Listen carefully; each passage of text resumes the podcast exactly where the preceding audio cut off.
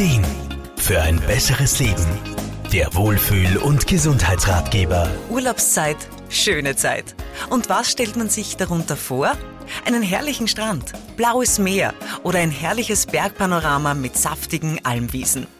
Gerade nach dieser langen Zeit des nicht oder nur eingeschränkt Reisenkönnens ist diese Lust sehr groß. Allerdings halt nicht für alle möglich.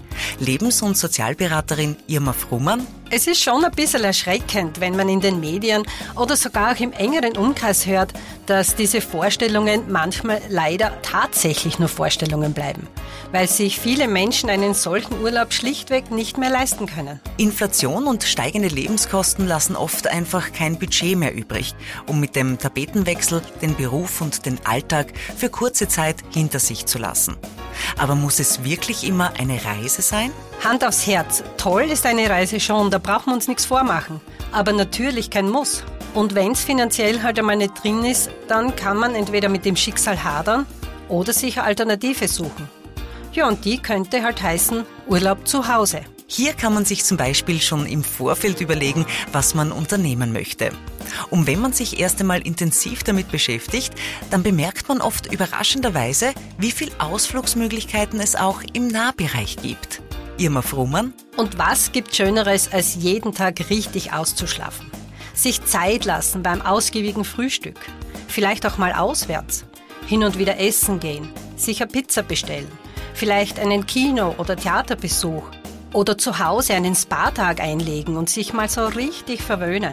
Auch das kann sich durchaus wie Urlaub anfühlen. Natürlich sind auch einige dieser Dinge nicht völlig gratis, kosten aber bestimmt nicht so viel wie zwei Wochen am Meer.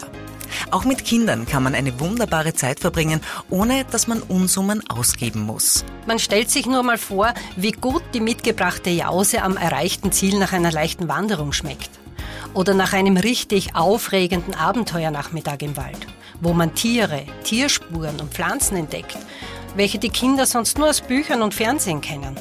Es gibt wirklich viele Möglichkeiten, die fast nichts kosten. Das soll jetzt wirklich nicht belehrend wirken, sondern einfach nur das Bewusstsein schärfen, dass man aus dem, was man hat, das Bestmögliche machen kann wie halt auch sonst oft im Leben. Ein entspannter Urlaub zu Hause ist vielleicht sogar ja ein vergessener Trend, der wiederbelebt werden will. Was nicht heißen soll, dass man nie mehr wegfahren sollte. Aber hin und wieder auch die Schönheiten und Annehmlichkeiten seines Umfelds und seiner Heimat zu entdecken und zu genießen, tut wahrscheinlich nicht nur der Geldbörse, sondern auch unserem Klima gut. Sigi Grazer, Serviceredaktion. Der Wohlfühl- und Gesundheitsratgeber. Jede Woche neu